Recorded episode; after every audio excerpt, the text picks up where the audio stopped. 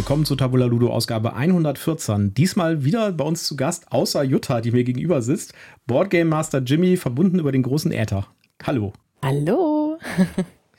ja, äh, vielleicht äh, kannst du kurz noch was zu dir sagen, äh, weil du warst ja bei uns schon mal zu Gast, aber vielleicht hat das nicht jeder mitbekommen oder jeder gehört die Folge von vor ein paar Wochen. Das heißt, ja, erzähl doch einfach mal ein bisschen was. Ja, ich bin quasi Wiederholungstäter bei euch und ich freue mich, dass ihr mich nochmal eingeladen habt.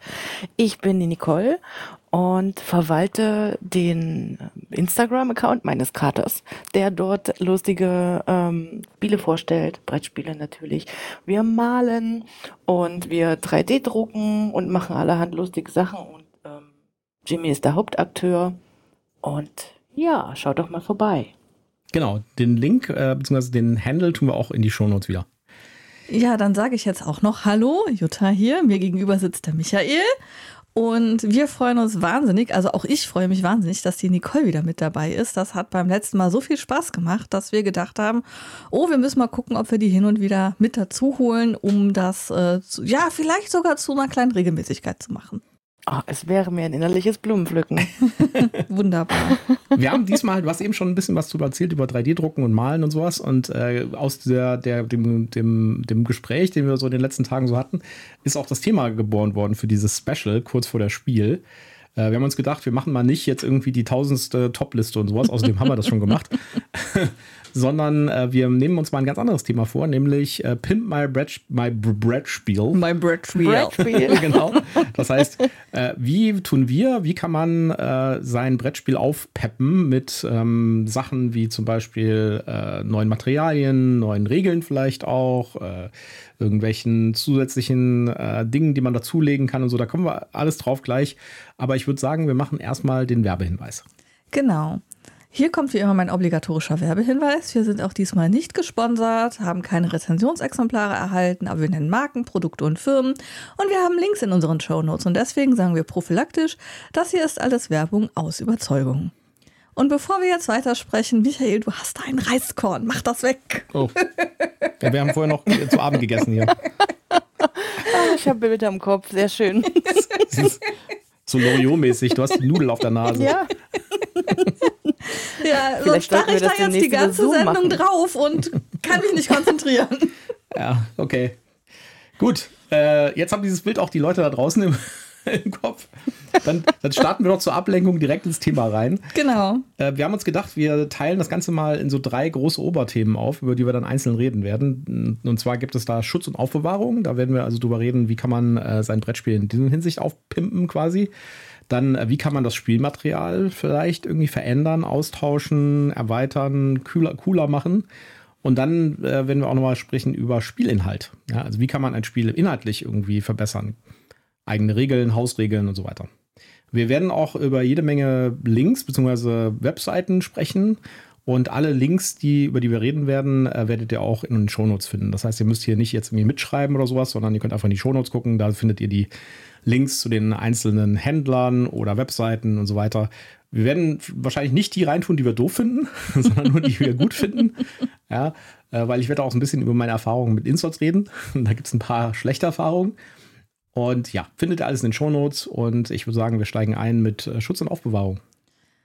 Genau, Schutz und Aufbewahrung. Also ich glaube, der Klassiker den viele machen, die halt so äh, Vielspieler sind, ist halt tatsächlich, wenn da irgendwelche Karten in dem Spiel sind, diese zu sleeven. Also eine kleine Schutzfolie drüber zu ziehen, ein kleines Verhüterli. Mhm.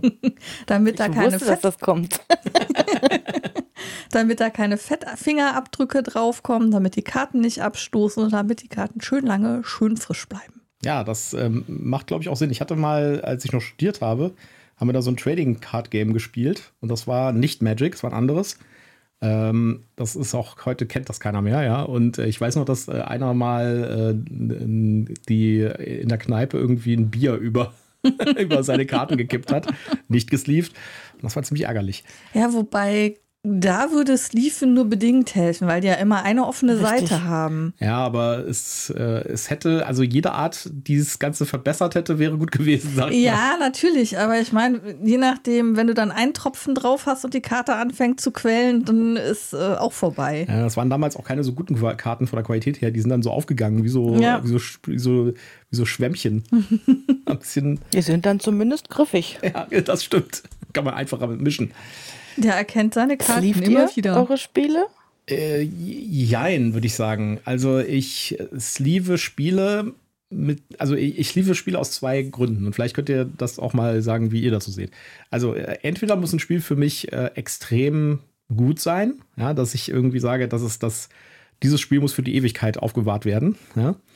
Oder es ist ein Spiel, wo ich glaube, dass ich das sehr oft spielen werde und wo der Durchlauf bei den Karten groß ist. Also zum Beispiel bei Expeditions, da hat man ja nur relativ wenig Karten. Das heißt, der Durchlauf der Karten ist die ganze Zeit da. Man hat die Karten ständig in der Hand und mischt sie ständig. Da würde ich dann sleeven.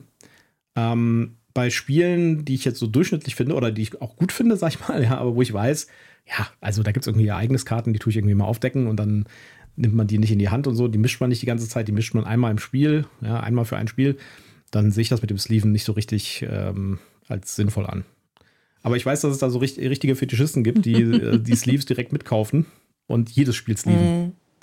Also das steht ja teilweise bei den Spielen auch schon dabei, Ja. welche Sleeves und wie viele davon. Ja. Äh, Also ich habe, bevor ich Michael gekannt habe, gar nicht gesleeved, aber ich hatte auch ehrlich gesagt nicht so viele Brettspiele, weil mir einfach der, der Mitspieler gefehlt hat. Ähm, und habe mich erstmal gefragt, warum sollte ich überhaupt sleeven? Ähm, mittlerweile mache ich das auch ganz gerne, eben tatsächlich, wenn ich das Spiel für besonders schön oder wertvoll halte und einfach, äh, oder auch wenn ich den Eindruck habe, oh, okay, wenn jetzt hier eine Karte irgendwie eine Kitsche hat und dadurch wiedererkennbar wird für den Gegenüber, dann ist das sehr von Nachteil. Also die sollten unbeschädigt bleiben, die Karten. Dann sleeve ich auch schon mal ganz gerne.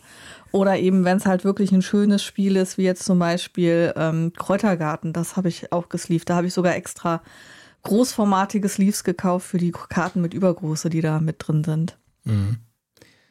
Äh, Es gibt übrigens für diese, für diese Geschichte mit eine Seite ist offen bei der Karte gibt es eine Lösung, denn echte Profis sleeven ihre Karten doppelt. Es gibt, nämlich, es gibt nämlich Inner Sleeves zu kaufen, die du quasi, das ist eigentlich für so Trading Cards gemacht, wo die Karten halt Okay. nicht was wert sind. Äh, da machst du die Karte erst in so ein dünneres Inner Sleeve und dann tust du diese Karte quasi mit dem offenen Ende voran In das in große die Sleeve, äußere Sleeve reinstecken. Damit man sich dumm und dämlich sleeved. Das stimmt. Bei richtig teuren Sammelkarten sehe ich das alles ein. Ja. Ich bin zum Beispiel jemand, ich sleeve gar nicht, weil ich das Gefühl in der Hand nicht mag. Ich habe das Gefühl, dass das alles aneinander klebt. Auch finde ich die Ecken immer sehr, sehr pieksig. Und ich werde jetzt nicht anfangen, mit einem kleinen Tacker die Ecken rund zu machen. Da werde ich überhaupt nicht mehr fertig. Ähm, es gibt wirklich Menschen, die das machen. Und das hat auch seine Berechtigung. Aber das ist es mir einfach nicht wert. In der Zeit habe ich das Spiel auch schon gespielt. Ja. Und ähm, mal im Ernst, jetzt so unter uns vier Spielern, wie oft spielen wir ein Spiel wirklich, dass sich die Karten abnutzen würden? stimmt. Das, Das stimmt. war auch so, als wir das hier so gerade, der Michael das so erzählt hat, ich gedacht, ja, ich glaube, ich habe noch kein Spiel mehr als dreimal mit dir Ja, gespielt. Da da- werden da die ist- Karten nicht von abgenutzt. Da ist der Wunsch des, der Vater Ja, des Gedankens. Man natürlich. hat, das, man hat dieses tolle neue Spiel und sagt sich, oh, dieses Spiel, das werde ich werde jetzt nur noch dieses Spiel spielen, nichts mehr anderes, ja.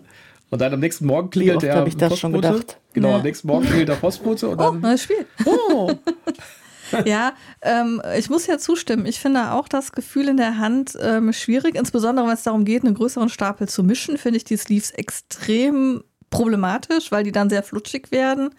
Und ähm, das andere, was ich halt häufig nervig finde, ist, dass die dann nicht mehr in die Schachtel passen. Das ist ja ganz häufig so, dass die mit Sleeve einfach nicht mehr in das dafür vorgesehene Fach reinpassen. ja, das, da, mittlerweile bei den, bei den größeren Spielen tun sie das ja schon berücksichtigen, aber ja, das gibt es. Nemesis, das erste Nemesis war so ein Ding zum Beispiel. Da habe ich die Mhm. Karten tatsächlich gesleeved. Ähm, und äh, da haben die nicht mehr so richtig gut da reingepasst. Ich habe übrigens so Mhm. eine Sleeve-Horror-Erfahrung. Mhm. die ich mir aber selbst zugefügt habe, sozusagen. Und zwar gibt es noch einen dritten Grund, warum ich Karten sleeve. Und zwar, wenn die Sleeves schon dabei sind, dann benutze ich die natürlich auch. Und äh, ich hatte bei Hero Realms den zweiten oder dritten Kickstarter gebackt. Und das sind irgendwie, keine Ahnung, 800 Karten oder so. Oh je. Die Ich Beschäftigung hab, für die ich- nächsten drei Abende. Ich habe, glaube ich, ein ganzes Wochenende nichts anderes gemacht als Karten gesleeved. Und dann, dann ist es ja auch so, ja, man fängt irgendwie an und dann, äh, und dann ist man irgendwie bei so der Hälfte und denkt sich, ey, ich habe keine Lust mehr, das ist scheiße, ja. Und dann hat man aber nur noch die Chance, entweder alles wieder zu endsleeven Das ist ja noch schlimmer. oder, halt, Oder halt weiterzumachen. oder halt weiterzumachen, ja. Also, ha, schlimm. Ja. Naja. Das hättest du dir vorher überlegen müssen und sagen müssen, okay, da sind zwar Sleeves bei, aber wir ignorieren das jetzt Ja. einfach. Ja. Das könnte ich aber wiederum auch nicht. Also wären sie dabei, würde ich es wahrscheinlich auch machen. Ja, Aber ich habe das noch nicht erlebt, dass mal Sleeves dabei gewesen wären. Ich habe tatsächlich jetzt, wir haben irgendwie eine ganze Kiste Sleeves jetzt hier unten stehen. Also so eine richtig, Ja, so, du so ein hast 5 Kilo irgendwie, Paket du, Sleeves. du hast irgendein Spiel gebackt, wo die Sleeves mit dabei waren und dann ist, hast du Ja, gesagt, ja. irgendwas schiefgelaufen, jetzt hast du die dreimal geschickt bekommen oder so. Es war noch anders. Äh, die, äh, ich müsste jetzt nachschauen, welches Spiel das war. Es war auf jeden Fall eins von den etwas größeren Spielen. Ja? Und äh, da hat er, das war auch ein Kickstarter und der ist schon ewig vorbei. Und die Sleeves waren irgendwie anscheinend schlechte Qualität. Das heißt, die sind irgendwie nach ein paar Spielen sind die auseinandergefallen. Und dann hat der Hersteller irgendwie wohl äh, gesagt, okay, dann ähm, ge- kriegt, ihr ähm, halt Ersatz. Aber äh, sie hatten irgendwie gesagt, wir machen es uns einfach. Jeder, der, äh, der, der damals gebackt hat, egal ob er die Sleeves mitgebackt hat oder nicht, kriegt einfach eine Kiste Sleeves geschickt. Okay. Deswegen haben wir da so ein 5-Kilo-Paket. Ich glaube, das sind irgendwie 6000 Sleeves oder so. Ja. Äh, die sind da in der Kiste. Das heißt, wir haben, wir haben, wir haben ausgesleeved für den Rest des, des Lebens. Zumindest für die eine Kartengröße. Ja, stimmt. Das finde ich halt auch schwierig, dass es ja mittlerweile ganz viele Karten gibt, die halt nicht die Standardgröße haben. Also hier äh, Hanamikoi hat ja auch äh, Übergrößenkarten, Mhm. wo ich dann äh, sehr verzweifelt und dann Minikarten und da war ich sehr verzweifelt beschäftigt, die Sleeves in den richtigen Größen für diese Karten zu finden. Weil ich da ja nicht so firm drin war und ich wollte Schatz hier nicht fragen, sondern das selber hinkriegen. Also habe ich meine Karten ausgemessen. Und bei den kleinen habe ich tatsächlich erst zu, die waren irgendwie einen Ticken zu klein, die haben nicht gepasst. Mhm. Gehen wir mal weiter, wir haben noch eine Menge Das- andere Themen. Ja. Nein, ich muss dich kurz bremsen. Ah, okay. Das mit den Sleeves, was Jutta gerade erwähnt hat. Ich habe äh, mir, als es Wonderlands War noch nicht auf Deutsch gab, habe ich mir das eingedeutscht. Da kann man ja wunderbar auf BGG alle Materialien für finden. Mhm. Und habe ich auch rumgesucht. Es sind drei verschiedene Kartengrößen, alles nicht Standard. Dann habe ich mir die Sleeves teilweise noch zurechtgeschnitten. Und seitdem bin ich auch wirklich geheilt an Sleeves. muss ich ganz ehrlich zugeben. Ja. Das ist übrigens auch so ein Grund, wenn man Custom-Karten hat, also eigene Karten ausgedruckt, dann macht das Steven natürlich auch Sinn. Weil Ja. dann kann man die einfach mit Ja, anderen Karten kombinieren und in das Sleeve tun. Ja. das ist richtig. Ein Jetzt darfst du weiteres- zu den Inserts übergehen. Genau, weiteres, äh, weiteres, äh, weitere Sache, die sehr beliebt ist, sind Inserts. Ja. Da bin ich ja auch der totale Fan von. Äh, ich habe auch jede Oh Menge ja. Spiele mit, mit, äh, mit Inserts. Und ich habe da auch ein paar gute und ein paar schlechte Erfahrungen gemacht. Mhm. Ja. Also, wie, wie sind denn da deine Erfahrungen, Nicole? Also ich bin wirklich, ich brauche ein Insert in jedem Spiel und ich freue mich so sehr, wenn wirklich mal ein angemessenes Insert drin ist. Das reicht auch völlig, wenn das vom Spielehersteller eine Papptrennwand ist, die gewisse Sachen auseinanderhält. Das ist schon richtig toll, aber was ich nicht ab kann, ist, wenn wirklich alles einfach nur in Tüten bloß in dem Karton rumfliegt. Da Mhm. kriege ich wirklich schlechte Laune. Ja. Gerade wenn wir jetzt davon ausgehen, dass wir aktuell bei Spielepreisen, bei größeren Spielen, Expertenspielen sind, bei um die 70 Euro na, ähm, Retail, sagen wir gleich dazu, dann ist es nicht in Ordnung, wenn da einfach nur so ein Haufen an Folientütchen rumfliegt, finde ich. Andererseits ist natürlich die Produktion von einem Insert auch preisintensiv. Da kann ich auch verstehen, wenn da Abstriche gemacht werden. Aber generell, jedes Spiel, wo ich denke, das kommt öfters auf den Tisch, das kriegt bei mir ein Insert. Ich bin inzwischen an der Position, dass ich mir das selbst drucken kann. Ja, aber auch, da gibt es ja auch andere Möglichkeiten. Entweder man kauft sich was, man bastelt sich was, aber Insert ist mir sehr, sehr wichtig. Einfach auch, weil es den Spieleaufbau vereinfacht. Ja. Es geht viel, viel schneller, es ist alles sortiert, es schont das Material, nichts fliegt irgendwie wild rum. Ja, das ähm, ist für mich wirklich, das gehört zum Spielen dazu. Ja, Inserts. Ich, äh, ich habe ja einen super duper Insert für meinen Tangaden gekauft aus Holz, wo dann auch kleine Pagoden eingeschnitzt sind und schöne Bildchen drauf sind. Ich mag es sehr. Es ist aus Holz. Aber das macht den Karton natürlich auch extrem schwer. Ja. Also ich habe mit Inserts verschiedene Erfahrungen gemacht. Wie gesagt, ich finde Inserts total super und äh, alle Spiele, die mir echt was wert sind, die kriegen auch einen Insert. Ähm, ich bin aber nicht so der Bastel, äh, sozusagen. Da bin ich einfach zu ungeschickt für. Deswegen äh, versuche ich immer einen Insert mir zu kaufen. Ja. Da finde ich allerdings auch wieder schwierig, wenn man irgendwie ein, ein 60 Euro, 70 Euro Spiel hat und das Insert kostet nochmal 70 Euro. Das finde ich irgendwie ein bisschen ja. krass dann. Und das sind ja mittlerweile sind die ja relativ teuer und bei den größeren mhm. Spielen sind die auch echt teuer. Und meine, meine Lieblings-Insert-Firma ist äh, Folded, ähm, Folded Space. Die finde ich mm, echt gut. Die machen, die machen solche Inserts aus so Foamcore. Das sind so Papp mit äh, Schaumstoff in der Mitte. Mhm. Und ähm, die muss man halt zusammenkleben. Das heißt, die halten nicht von alleine, sondern da muss man halt mit einem Bastelkleber ran. Aber dafür sind die halt relativ günstig und äh, die Inserts von denen sind super. Die passen perfekt rein. Die sind auch super durchdacht mit, dass man die Sachen halt direkt einfach rausnehmen kann, auf den Spieltisch stellen kann. Da hat man direkt einen Tray. Also super. Mit Holzinserts. Ich hatte auch schon ja. Spiele mit äh, Folded Space, wenn ich die gebraucht gekauft habe. Ich mag das irgendwie nicht. Das hat irgendwie sowas, also ich würde so ein Tray nicht auf den Tisch stellen wollen. Das hat irgendwie sowas Schmuddeliges. Das ist super, weil es leicht ist und es ist wirklich günstig, aber ich würde es mir nicht auf den Tisch stellen wollen, muss ich okay. ehrlich sagen.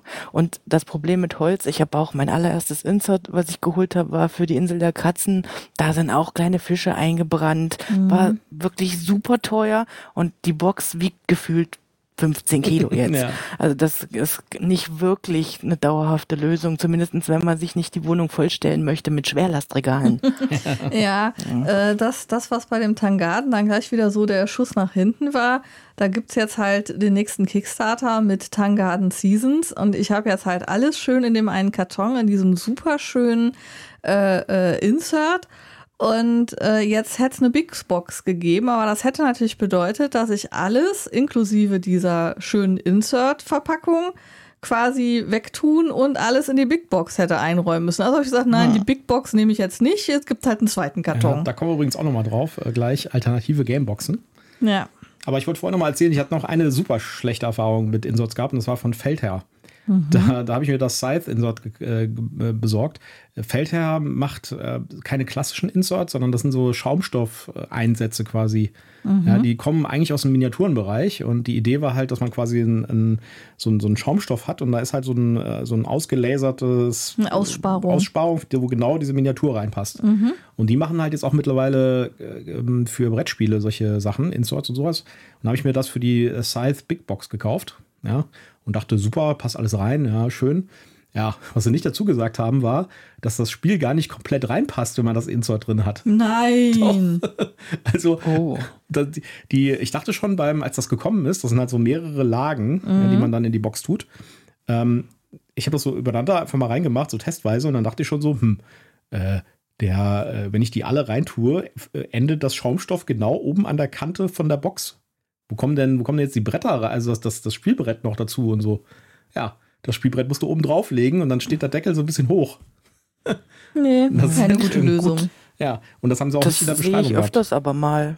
Ja. Also ich, bei einigen Inserts, die man sich so druckt, steht das dann auch dabei, dass es ein bisschen übersteht. Das würde ich jetzt auch unproblematisch finden, aber es muss dabei stehen, da hast ja. du schon recht. Ja, und das stand da nicht dabei und das fand ich echt ein bisschen doof. Deswegen habe ich mir noch mal ein anderes mm. geholt dann.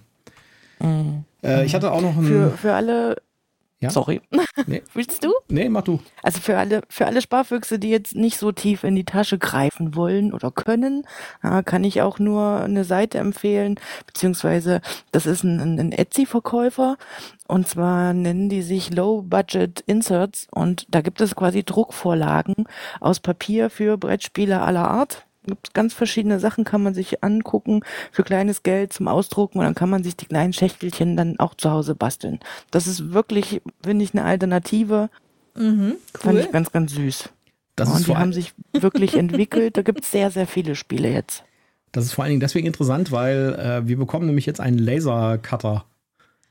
Mm. Und äh, dann, äh, der, der wird sozusagen neben den 3D-Drucker gestellt, also fast daneben. Und und dann, äh, dann müssen wir halt mal auch gucken, weil da kann man ja auch sowas damit machen. Ne? Da macht man die Vorlagen halt in Sperrholz, sag ich jetzt mal. Ja, aber du kannst es mhm. ja auch aus Papier machen. Also, Klar, du kannst ähm, einfach auch dann reinlegen. dann ist es leichter. Ja. Ja, also. Und du hast in ähm, der Regel alles da. Einen Drucker hast du meistens zu Hause. Ja, genau, das Und, ist halt äh, auch was, wenn der du da jetzt, jetzt nicht so begabt ist mit 3D-Drucker oder Laser-Engraver oder äh, Plotter oder was auch immer man da so haben kann an Das Gerätschaften. ist ja auch unfassbar teuer. Wenn man das Ja. nur für ein paar Spiele braucht, weiß ich nicht. Muss man sich gut überlegen. Ja. Ja, also ich meine, der 3D-Drucker steht ja sowieso schon hier, weil Michael da total fasziniert von ist. Den Laser Engraver hat er sich primär auch für andere Dinge bestellt. Und Zum äh, Rumspielen. Ja, ich dachte, du wolltest Weihnachtsgeschenke damit machen. Ja, ich habe ich hab angedroht, dass es dieses Weihnachten kriegt, gibt es nur noch gelaserte Ja, Weihnachtsgeschenke. aber du hast ja schon festgestellt, dass das mit dem Liefertermin gar nicht passen kann. Doch, kommt er jetzt. Ja, aber du hast doch gesagt, die Metallplatte kommt so, erst ja, im Dezember. kommt noch nicht. Ja. Und, und das andere Zubehör. Und ohne das solltest du das Gerät nicht in Betrieb nehmen, Schatz. Äh, Sicherheit gucken wir geht mal. vor. Guck, Ah, guck, guck mal. Das ist ja Folter. Dann hat man das Gerät und äh, um zu starten fehlt noch was. Ja, das ganz ist wirklich Folter. Ja. Schauen wir mal. Ja, wenn wir schon bei ähm, Alternativen sind, also bei Inserts und welche Alternativen zu Inserts man machen kann, äh, sind wir dann ja auch schon fast bei dem nächsten äh, Ordnungspunkt unserer Liste, nämlich alternative Gameboxen. Ja. Auch da gilt, äh, bin ich, finde ich gut, vor allen Dingen, wenn dann alle Erweiterungen mit reinpassen. Ich bin sowieso, äh, ich weiß nicht, wie ihr das so seht, ja, aber ich bin ja jemand, äh, ich weiß, dass das sehr kontrovers ist, der, sobald eine Erweiterung kommt, den Kram der Erweiterung in das Grundspiel mit reinräumen möchte und dann äh, die Erweiterungsbox in den Altpapier tut. Ja, Nein, um Gottes Willen. ja ich weiß, dass Nein. das sehr, dass das sehr äh, kontrovers ist, aber ja, einfach kein Platz dafür. Ich könnte irgendwie den halben Keller voll machen mit Erweiterungsboxen. Äh, auch nicht gut. Hm, Deswegen, Kann ich verstehen, an dem Punkt bin ich noch nicht, aber im Moment würde es mir wirklich wehtun, wenn ich so eine schöne Kiste wegwerfen müsste. Wenn ich jetzt auch wirklich an mein, mein Einsteigerspiel denke, Insel der Katzen, das hat wunderschönes, festes Material. Das könnte nicht mehr, ich könnte es wirklich nicht entsorgen. Nein. nein, Ja, nein. also ich muss gestehen, ich habe bei Tangaden noch ein paar Erweiterungen und die Kartons stehen noch in meiner alten Wohnung. Also das ist äh, im Haus meiner Mutter. Das heißt, das ist jetzt nicht dringend, dass die wegkommen, aber ich konnte sie auch noch nicht wegtun. Ähm, wo ich weniger Probleme habe, ist, ich habe jetzt gerade ganz frisch die Erweiterung zu Paper Dungeons bekommen und das war gar kein fester Karton, so wie das Grundspiel, sondern es war einfach eine Pappschachtel, wo man dann halt den zusätzlichen Block und das Zusatzmaterial rausnehmen konnte. Und ähm, das hatte gar nicht den Charakter einer Spielebox, sondern das war halt tatsächlich eine kleine Pappschachtel, die halt das Zeug zusammengehalten hat und die kann ich dann gut wegtun. Auch wenn sie ein schönes Cover hatte, aber die kann ich wegtun. tja, Ja, gut, das könnte ich dann auch. Ja. Ich, äh, also ich mache natürlich die, diese, es gibt ja sehr viele Brettspiele, die mittlerweile diese Big Boxen dann auch als Ja. einzelnes Produkt rausbringen. Das hat ja auch, glaube ich, erst angefangen mit den ganzen Kickstarter-Sachen, wo es dann halt solche Optionen gab.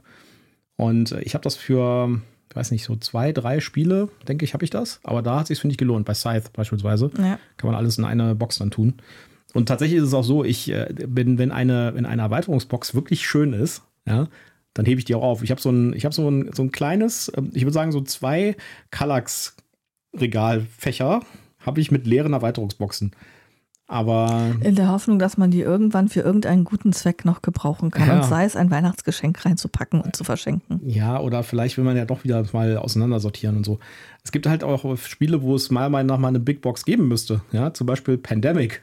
Das ist ja echt ein furchtbarer Zustand.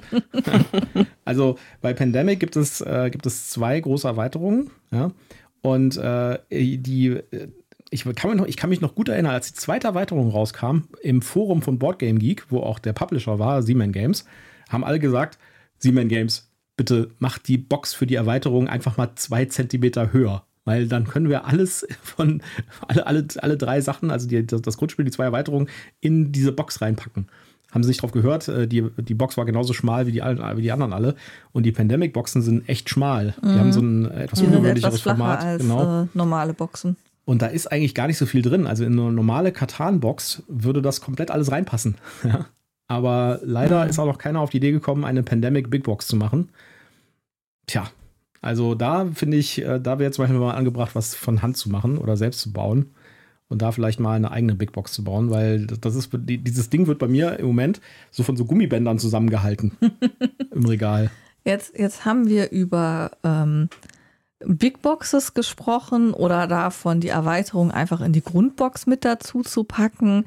Ähm, jetzt gibt es aber ja auch Leute, ähm, zumindest sehe ich das so auf Instagram oder auf YouTube schon mal, die die Spiele ganz aus dem Karton raustun und die zum Beispiel in irgendein Ordnungssystem reinräumen, damit sie möglichst viele Spiele zum Beispiel mit in den Urlaub nehmen können oder sie möglichst platzsparend irgendwie äh, dann in so Zip-Beuteln in so einer Plastikbox aufbewahren und dann ist da gar kein Karton mehr da. Also ich finde das ja ehrlich gesagt sehr lieblos. Und wenn ich solche Bilder sehe, blutet mir immer das Herz. Nicole, wie stehst du denn dazu?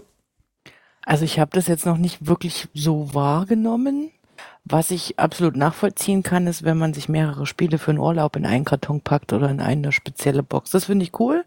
Das habe ich auch schon das eine oder andere Mal gesehen, aber für mich wäre das jetzt auch nichts in Tüten. Das würde auch meinem Ordnungssinn komplett widersprechen. Ja, da also regt es so mich wirklich schon auf, wenn die Kisten unterschiedlich groß sind. Aber ja. das kann ich wohl nicht ändern. So, so, so vorübergehend für einen Urlaub finde ich okay, aber ich hatte den Eindruck, dass das halt tatsächlich auch dann so Dauerzustand bei diesen Leuten ist. Dass sie das dann halt wirklich wie so, ja, es hat mich an Hängeregister so aus alten Büros erinnert, nur mhm. eben in, in der äh, Plastikfolientüte und dann halt in so eine Box so hintereinander aufgereiht, so die Tüten. Und ähm, ja, dann musst du halt anhand der, des Bilds auf der Spielregel erkennen, welche, oder anhand des Materials erkennen, welches Spiel du denn da eigentlich hast. Wenn du 6000 Spiele hast, dann macht das vielleicht auch Sinn, wenn du dir nicht eine extra Lagerhalle anmieten willst. Aber für mich persönlich wäre das jetzt auch nichts. Nee, ich, also ich finde schon, das sollte ein Karton drum sein mit einem schönen Cover. Ich kann mich erinnern, dass es auf der, der Brett Boardgame Arena, das ist eine große Brettspielgruppe auf Facebook, da gab es mal jemanden, der hat genau das äh, da mit Bild gezeigt. Er hat gesagt, ja, wenn ich ein Brettspiel kriege, dann habe ich immer solche, also so A4 große mhm. Ziploc. Beutel, genau. da packe ich alles rein, ja, und dann habe ich hier so ein, äh, so ein System mit meinen Kallax, ja, da kriege ich irgendwie zehn Brettspiele in einen Kallax-Dings äh, rein normalerweise. Und äh, dann hat irgendwie einer gefragt, was machst du mit den Boxen? Dann hat er gesagt, die schmeiße ich weg. Und dann, ich glaube, das war der meistdiskutierteste Boardgame Revolution Artikel, den es jemals gab. Ja. Also wirklich so äh, eine Fraktion, die gesagt hat, äh, eine coole Idee, und eine andere Fraktion, die gesagt hat, um Gottes Willen, auf keinen Fall. Barbar. Barbarisch. ich hatte ja mal, ich weiß nicht, ob ich das schon mal erzählt hatte, äh, ich glaube nicht. Ähm, manche Leute sehen das ja, sehen ja Brettspielboxen auch eher so als, äh, als notwendiges Übel an. Ich habe zum Beispiel mal ein Brettspiel bei Amazon bestellt. da war Schöne meiner, Geschichte. Da war ich bei meiner Mutter und äh, ich dachte, ich, ich wusste schon, dass am Tag das kommt. Ja, kam mit äh, hier Amazon Versand und so. Und dann klingelte es und dann äh, machte ich auf und dann hielt mir der Postbote das Spiel entgegen. Also unverpackt. Unverpackt. Nur den Spielkarton. Spiel. Und, und ich dachte mhm. so, im ersten Moment, äh, wie äh, hat er das jetzt ausgepackt oder äh, warum? Ist der Karton kaputt wollte gegangen? der wissen, was das ist oder so? Ja, keine Ahnung. Bis ich realisiert habe, nein, Amazon hat einfach einen Aufkleber, so den Versandaufkleber einfach auf die Box drauf gebappt von dem Spiel und das einfach gesagt, so, fertig, verschicken wir so. Das das kommt in letzter Zeit häufiger vor. Auch nicht ja. nur mit Brettspielen, sondern so generell alles, was die auf dem Lager haben. Ich hatte mir so eine kleine Fotobox für meine Miniaturen bestellt. Die kam auch so in der Tüte und ich dachte, ups, was ist hier los? Aber da war mein Adressaufkleber drauf und alles vollständig. Ich meine, kann man nur begrüßen. Wenn es jetzt nicht gerade das Kind ist, was dann sein Schaukelpferd schon vor Weihnachten vom Amazon-Mann sieht, ist es auch okay, um Verpackung zu sparen. Ja, also ja. ich habe bei Amazon durchaus realisiert, dass man hin und wieder zumindest jetzt die Texte bekommt, Achtung wird versendet, sodass man erkennt, was es ist. Wenn man das nicht will, muss man extra anklicken, dass man eine Amazon-Verpackung noch drumherum haben will.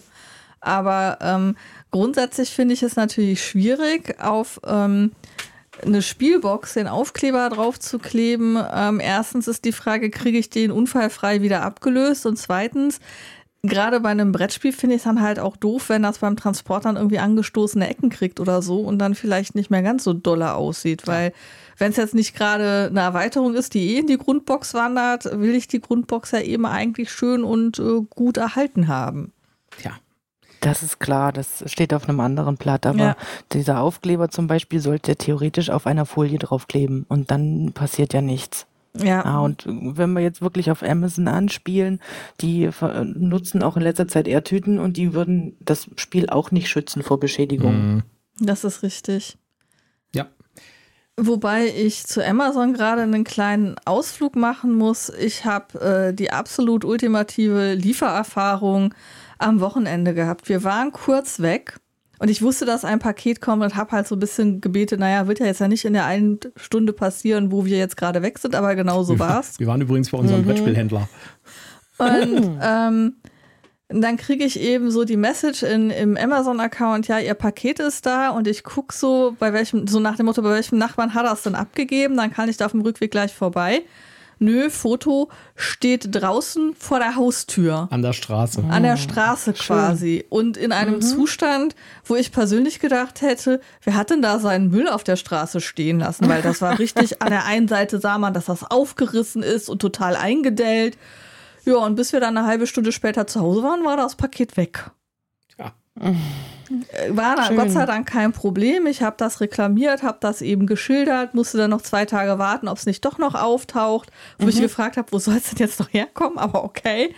Ähm, und jetzt habe ich es reklamiert und kriege eine Rückerstattung. Aber trotzdem, äh, scheint, wer kommt denn auf die Idee, ein Paket A so, so, zuzurichten und B dann einfach vor die Tür zu stellen? Ich glaube, das ist, das ist derselbe Amazon-Bote, der auch immer die, die Sachen bei mir in den, in den Briefkasten rein, äh, reinrammt. Also wer, unser Amazon-Bote hier, der, der schafft es irgendwie. Also ich hatte, äh, ich habe das jetzt zweimal gehabt. Ja.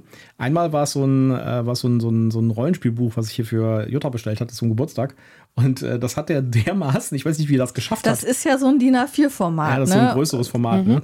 Der hat das so dermaßen in den Briefkasten reingerammt, ja, dass ich eine Zange gebraucht habe, um es wieder rauszuholen. Oh je. Ja, und, Briefkasten das, verbogen. Ja, ja, und das Buch war in der Mitte durchgebrochen. Und das war ein Hardcover-Buch. ja, also der okay. muss da echt Ruhegewalt äh, angewendet haben. Also. Wir können von Glück rühren, dass der Briefkasten nicht beschädigt worden ist bei der Aktion.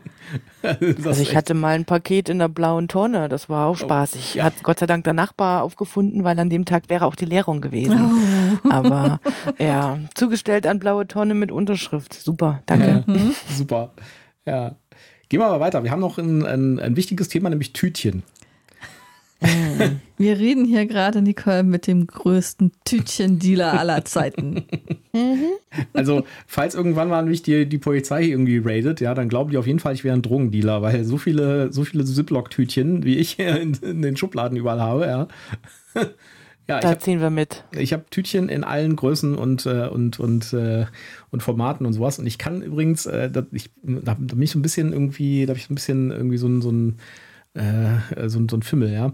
Wenn ich zum Beispiel ein Brettspiel habe, ja, und äh, ich will die Sachen in Tütchen verpacken, dann geht das nicht, mhm. dass da unterschiedlich große Tütchen drin sind. Die müssen alle gleich sein.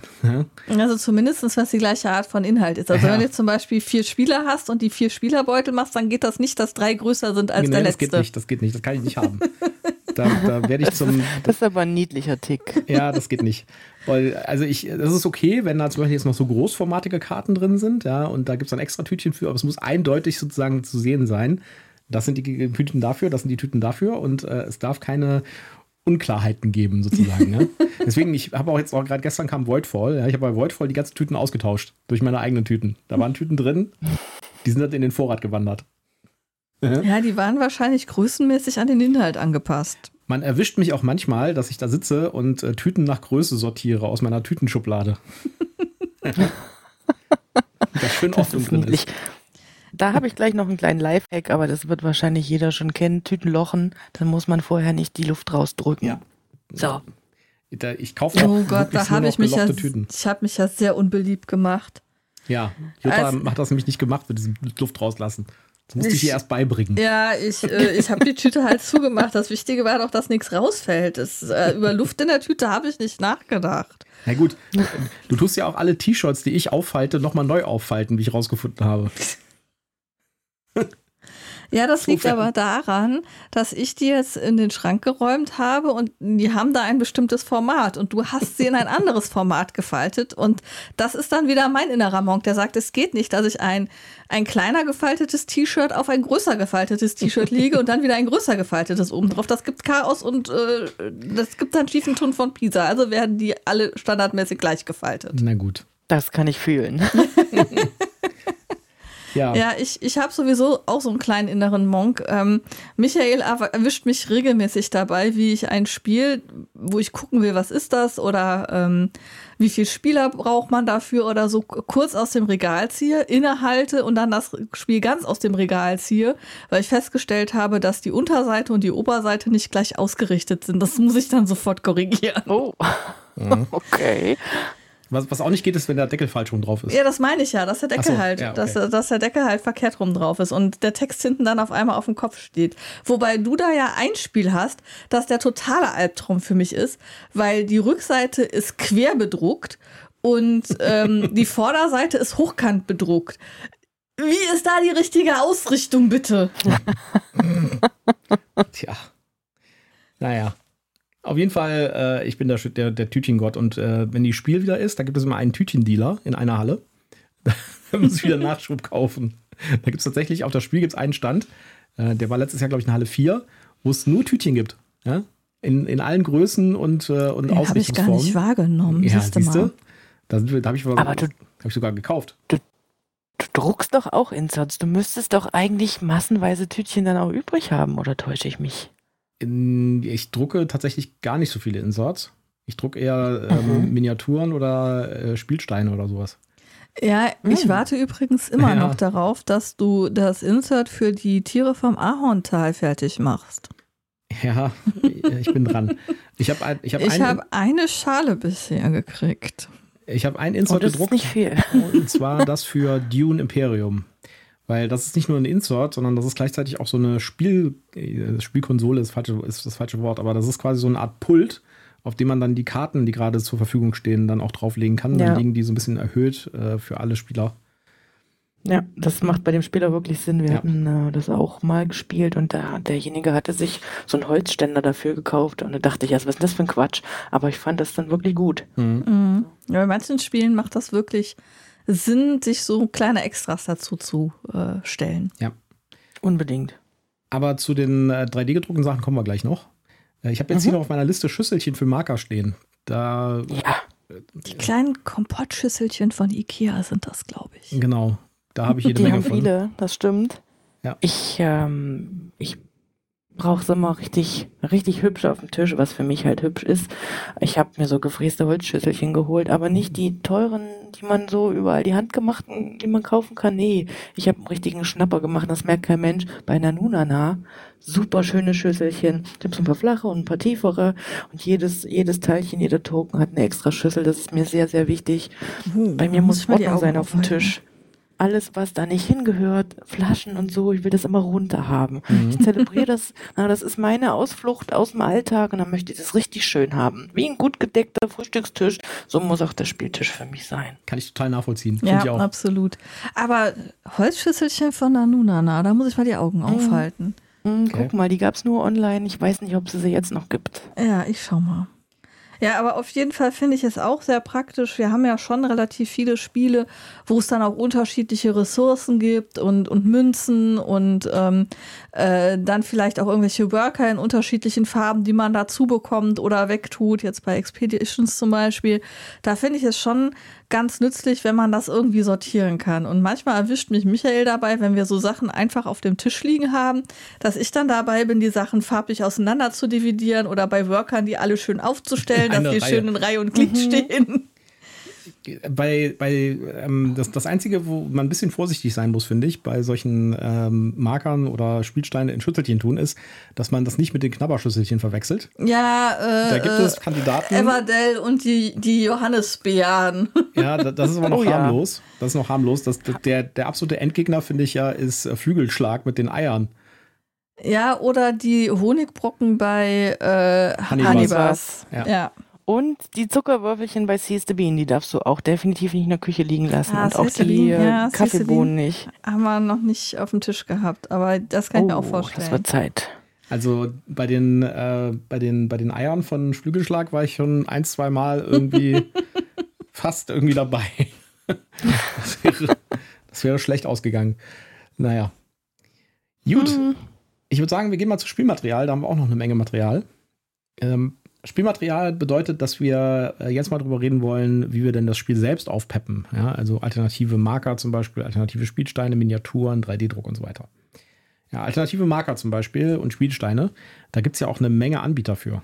Das heißt, da muss man nicht selbst stimmt. basteln, sondern da gibt es auch äh, diverse Anbieter, wie zum Beispiel der Boardgame Geek Store hat ganz viele so Sachen, nennt sich da Geek, Geek Up ähm, Bits, glaube ich. Da gibt es für diverse Spiele so ähm, Acryl-Token als Ersatz für die Papp-Token. Äh, Meeple Source ist so ein Ding, Spielmaterial.de, da gibt es auch andere Sachen noch, da kann man noch Würfelchen nachbestellen, Ersatzteile und sowas.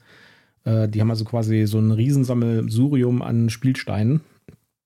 Finde ich ja auch äh, sehr spannend, sowas. Ich habe auch äh, diverse Spiele, bei denen ich teilweise die, äh, die Spielsteine ersetzt habe durch 3D-gedruckte. Mhm. Und äh, ich habe auch viele Spiele, wo ich die Münzen zum Beispiel durch äh, Metallmünzen ersetzt habe. Oh ja, das liebe ich ja sehr, wenn du echte Metallmünzen da zu einem Spiel hast. Das stimmt, das mag ich auch. Aber ich nutze Universalmünzen. Na, für mich wäre das jetzt, äh, weiß ich nicht, so ein Stück weit Geld rausschmiss, wenn ich mir zu jedem Spiel dann die speziellen Münzen aus Metall holen würde. Da bin ich ein Stück weit zu geizig, gebe ich offen zu. Ja, habe ich auch nur tatsächlich für ganz wenige Spiele. Also für Scythe beispielsweise, da habe ich mir mal die Metallmünzen geholt und äh, ich glaube für einen der Nordsee, eines der Spiele aus der Nordsee-Trilogie, da waren die aber, glaube ich, direkt schon dabei, als ich es gekauft habe. Ja, und bei Expedi Expeditions hast du jetzt auch die speziellen Münzen dafür Genau, dabei, da weil du dir das direkt schon- mitbestellt hast. Genau, das war quasi der Bonus, den man bekommen hat, wenn man es vorbestellt hatte. Ja, Habt ihr denn da eigentlich die Metallfiguren? Die hatte ich in Berlin in der Hand und ich war so verliebt. Die sind so wunderschön, Ja. fassen sich so schön an und sind so schwer. Ja, Michael war teuer, mit sich ne? selber geizig und hat die 30 Euro sich gespart oder was das waren und ähm, jetzt weint er ein beim, bisschen. beim Vorbestellen waren die tatsächlich gar nicht so viel teurer, nur 30 Euro oder sowas. Und ich habe mir beim Oh, dann würde ich jetzt auch weinen. ja, beim Oh. Bestellen habe ich gedacht, ach komm. das Wer braucht Unsinn. denn schon die Metallmax? Das ist, auch, das ist, doch, das ist doch Unsinn. Ja. Und er hat mich sogar gefragt, wie ich das sehe. Und da habe ich gesagt, oh, ich glaube nicht, dass wir die aus Metall brauchen. Die sind aus Plastik ja meistens auch sehr schön. ja. Und dann hatte ich die Also tatsächlich hätte auf ich sie nicht BerlinCon. gesehen, ich hätte da genauso gedacht, wirklich. Ja. Aber wenn du die einmal in der Hand hattest, wow. Die sind richtig cool. Ja, mal gucken. Vielleicht gibt es die ja mal irgendwann zum Nachkaufen. Bei dem Basis-Scythe gibt es die ja zum Nachkaufen. Da gab es die dann irgendwann. Beziehungsweise gab es die als Zusatz sogar. Ja, du machst ja auch 3D-Druck, oder? Ja. Aber keine Miniaturen. Also wir haben einen Filamentdrucker. Hm. Ich nutze den wirklich hauptsächlich für Inserts. Ich habe auch schon kleine Figürchen gemacht, aber dann erreichst du jetzt ähm, nicht die Qualität wie bei einer gegossenen Figur oder bei einem Resindrucker. Ja. Ja, wir haben auch einen äh, Filamentdrucker. Ähm, mit dem mache ich manchmal so größere Miniaturen. Ich habe jetzt zum Beispiel für Ankh habe ich so ähm, Pyramiden gedruckt und Sphinx und so. Mhm. Da kommt das dem Ganzen so ein bisschen entgegen, weil das ist ja alles so ein bisschen ruinenmäßig und äh, da passt das schon ganz gut. Ja. Äh, Ja, wir, haben habe ich allerdings, auch gedruckt tatsächlich. ja, wir, wir haben allerdings auch einen Resin-Drucker. Ähm, Mhm. den schmeiße ich aber tatsächlich nur relativ selten an, weil es halt so eine Riesenwutzerei ist. und da muss man halt das große Fass aufmachen. Also ich ähm, werfe den quasi nur an, wenn ich tatsächlich irgendwie größere Mengen irgendwie drucken will, weil dann druckt man mal zwei Wochen quasi durch und dann packt man das Ding wieder ein und stellt es wieder in den Schrank rein, weil das ist halt echt eine monstermäßige Sauerei, die man da veranstaltet mit dem, diesem flüssigen Resin. Da muss das alles noch gewaschen werden in Alkohol und so. Dann kann man das, äh, die Reste nicht einfach so entsorgen, sondern muss das irgendwie äh, abfüllen und irgendwo hinbringen und sowas. Das ist halt alles irgendwie nicht so ganz einfach. Aber- und die Dämpfe sind wohl auch nicht so besonders Ja. äh, gesund. Genau. Ähm, das geht mittlerweile. Wir haben so ein, äh, wir haben so ein Filtersystem dranhängen, ja, mit dem man das irgendwie absaugen kann. Ja, es, äh, also die, die Gerüche habe ich mittlerweile rausgefunden, welche Kombinationen aus Resin äh, man nehmen muss, äh, dass das irgendwie einigermaßen okay ist. Ich finde mittlerweile fast den, den, den Alkohol schlimmer. Also wenn man den Alkohol wechselt, beispielsweise aus, dem, aus der Waschmaschine, Mhm. ja, das ist echt krass. Und das ist ja einfach nur äh, Mhm. IPA. Aber der, äh, ich, ich habe immer gedacht, ja, als ich zum ersten Mal damit hantiert habe, ich gedacht, okay, das ist dasselbe, was man beim, beim Onkel Doktor bekommt, wenn man irgendwie Blut abgenommen kriegt oder Mhm. so. Ja. Äh, Das riecht auch genauso. Das riecht ja eigentlich ganz angenehm. Nur wenn das in so intensiv irgendwie so, dir so ent, Schwall entgegen, dann denkst du irgendwie so, oh Gott. Naja. Äh, dafür kommen die Sachen, die Sachen, die aus dem Resin-Drucker kommen, sind halt absolut krasse Qualität. Ja, also Ja. Ja. Da, äh, ich habe einen, einen Freund von mir, der spielt Battletech und Warhammer und ich habe mal so ein paar Battletech-Miniaturen Mhm. äh, gedruckt und der konnte so auf Anhieb, da hat das, wenn er genau hingeguckt hat, hat er das natürlich gesehen, aber so auf Anhieb konnte er keinen wirklich großen Unterschied mehr erkennen zwischen den gedruckten und den aus der Fabrik. Also, das ist echt krass, ja. Ja, äh, Michael benutzt seinen äh, Resin-Drucker ja auch, um kleine D&D-Figuren zu drucken, Genau. die man sich dann in so einem, so einem schönen, äh, so einer schönen Software selbst designen kann. Das ist richtig cool. Es gibt eine, eine, eine Seite, die nennt sich äh, Hero Forge, wenn ich mich recht erinnere. Ich, muss- ich suche das raus und tue es in die Show Notes. Da kann man Mhm. äh, sich seine Miniaturen selbst zusammenbasteln und auch so die Posen quasi machen und die und auch, äh, also Was, so eine, für, was, was für Gerätschaften oder Waffen die haben, was die anhaben. muss man sich vorstellen, wie in so einem äh, Computerrollenspiel, so einen Char Character Builder hat man da. Und dann kann man sich seine, seinen, seinen Charakter zusammenbauen und dann kann man den als druckbare Datei runterladen. Ja. Das ist ja witzig. Das ist echt cool. Und Ich würde ganz viele Katzenkrieger drucken. Ja, gibt's da. Das ist total, also das ist wirklich eine, das ist auch eine coole Idee. Ja. Ja. Du kannst allerdings auch, äh, und äh, das geht an die raus, die äh, jetzt keinen 3D-Drucker haben, man kann dort auch die, die Sachen sich drucken lassen, einfach als Miniaturs zuschicken lassen. Das ist ein bisschen teurer, aber es ist auch nicht so super unbezahlbar. Und dann kann man quasi auch, wenn man keinen 3D-Drucker hat, diesen Service nutzen und kann sich seine ganz persönliche Miniatur für sein Rollenspiel beispielsweise zusammenbasteln. Ja, das ist schon richtig cool, wenn man dann seinen eigenen Helden tatsächlich physikalisch vor sich hat und aufs Spielbrett setzen kann. Auf jeden Fall. Ja, ähm, jetzt, äh, du bemalst ja auch Minis, ne? Da sind, da sind ja. Michael und ich raus. Da sind wir raus.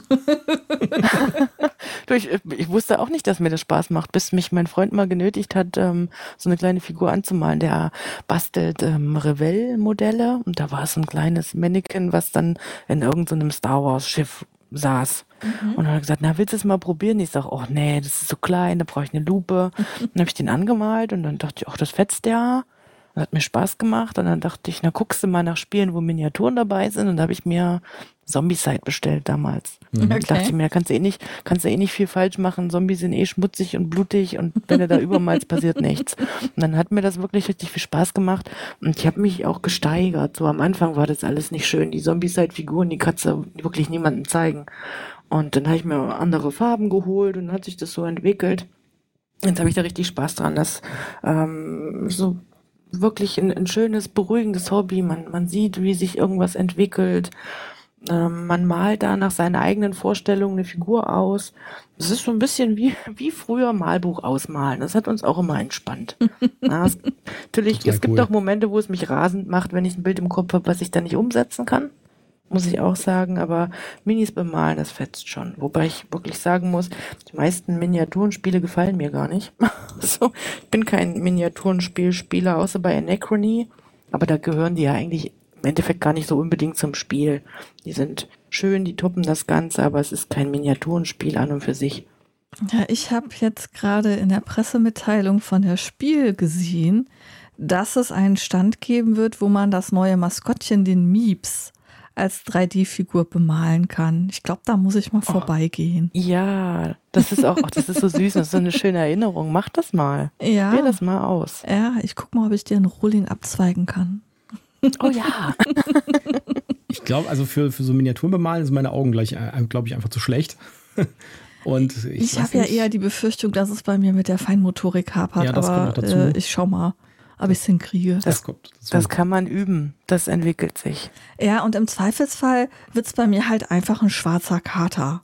Und dann muss man noch Genau. zwei, zwei blaue oder grüne Augenpunkte irgendwo hinsetzen und alles ist gut.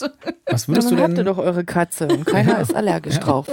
was würdest du denn sagen, wenn jemand jetzt sagt, okay, ich will das mal ausprobieren, das hört sich total cool an. Wie sollte der mit sowas anfangen? Was braucht er als Einstiegsmaterial und äh, was kann man da jemandem raten, zu, sich zu besorgen? Oh, das ist natürlich so eine Sache. Ähm, es gibt so viele Methoden, die man machen kann. Als Anfänger würde ich immer sagen, ähm, es gibt eine Methode, die heißt Slapjob.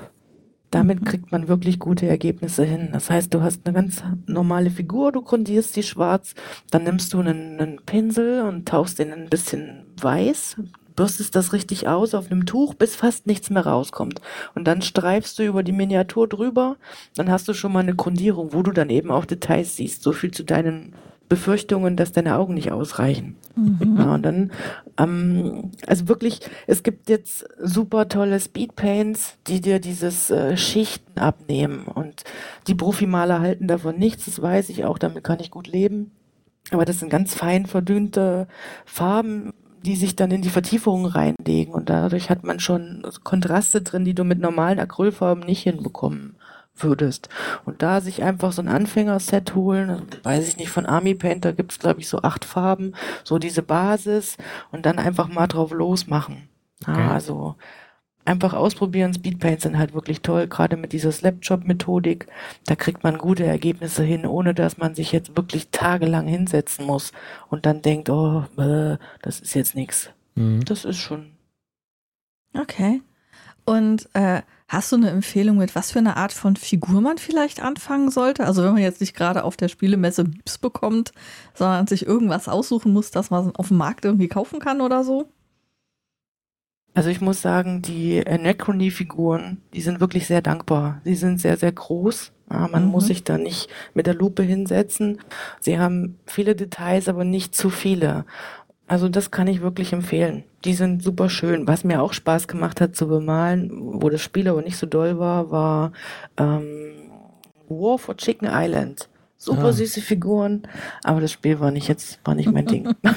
aber wenn man das vielleicht mal so zum Malen äh, irgendwo findet, günstig auf dem Sekundärmarkt, dann einfach das Spiel kaufen, Figuren bemalen, gucken, ob man Spaß dran hat. Wir hatten das tatsächlich das Spiel, weil ich fand das auch echt lustig von der Optik auch. Und wir haben es einmal hm. gespielt und dann haben es wieder verkauft.